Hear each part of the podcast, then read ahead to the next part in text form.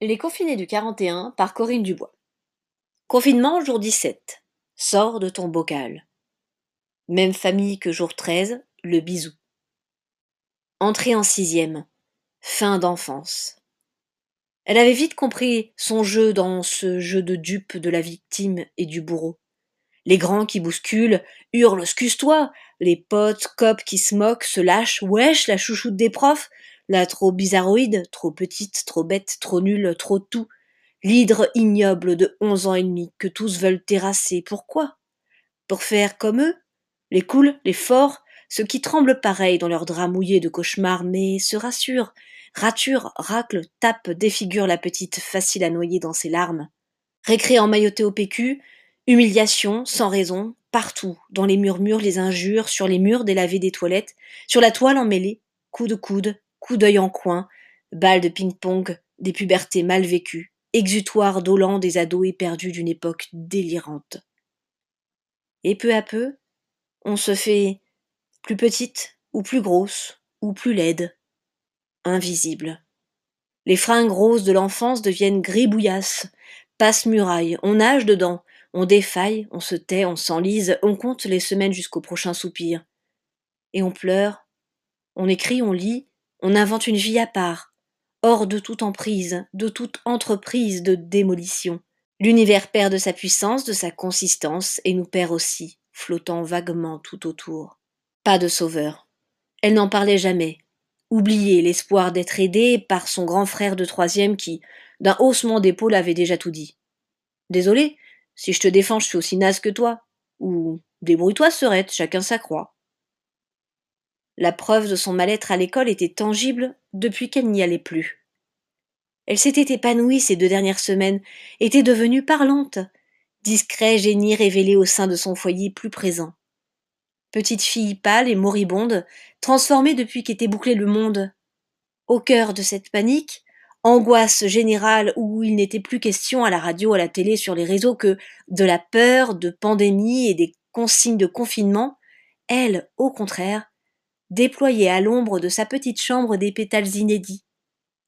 Au placard, les étiquettes contradictoires qu'on lui avait collées jusque-là. Précoce, hypersensible, bipolaire, harcelé, déprimé, autiste. Chacun dans son bocal, bien rangé, bien en rang. Rentré dans les jolies cases qui cassent, qui compriment, qui confinent, pour permettre peut-être de comprendre, de saisir, de tordre à deux mains ou du bout des pincettes le destin de chacun.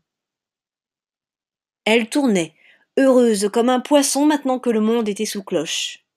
Et elle sentait confusément que non, décidément, le problème ne venait pas d'elle. Ces gens qui courent toujours pour aller on ne sait où, qui crèvent sous un pont, grimpent dans leur tour d'ivoire, écrivent ce qu'ils ignorent, taisent ce qu'ils savent, détournent les yeux, apprennent à ne plus voir, chantent l'amour et la joie, quand on meurt sous les bombes, la faim, la violence, les virus, ceux qui se lèvent, au contraire, qui y croient, mais dont la voix se noie sous les fakes et les professions de foi. Ceux qui gouvernent trahissent et mentent, ceux qui nourrissent leur rente dansent sur les tombes en battant tambour avec les os des autres. Comment vivre dans ce monde-là? Non, ce n'était pas elle le problème. Assurément. Sors de ton bocal, lui avait dit sa seule amie. Communique, parle, écoute. Vois ce qu'il se passe au-delà des déroutes, vis dans ce monde, ici et maintenant. Ouvre-toi aux autres, tes copines en ligne, tes cousins en visio, et toutes ces voix familières au téléphone, le fil rassurant de la vie, juste là, derrière ces murs et ces portes à faune. Peut-être. Temps suspendu, temps de latence, où les bourreaux eux-mêmes couinaient sur les réseaux pleurant leur solitude. C'était enfin peut-être son moment. Sortir un peu plus sûre, un peu plus forte de tout cela. Peut-être la fleur se redresse-t-elle quand on cesse de la piétiner? Peut-être le poisson réapprend-il à nager quand cesse de tourner le hameçon dans la plaie?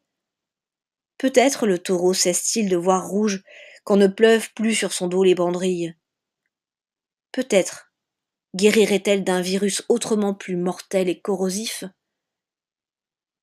Mais peut-être aussi la falaise rongée par les marées finit-elle toujours par s'écrouler. En attendant, elle le chérissait, son bocal, ce confinement protecteur qui mettait les cons en cage et finalement laissait croître les pousses les plus fragiles comme on laisse s'épanouir champignons et bons vins au fond des caves. Il en faudrait du temps, après avoir été à ce point abîmée aux profondeurs de la haine des hommes. Rester un peu plus à l'abri, loin des jugements, des regards, loin des autres et d'elle-même. Elle y prenait goût, craignait déjà la suite. Pourrait-elle un jour en sortir de cet asile pour retourner dans l'autre? Quand s'alluma l'annonce d'un appel en visio sur l'écran endormi, elle l'ignora superbement et retourna à ses écrits.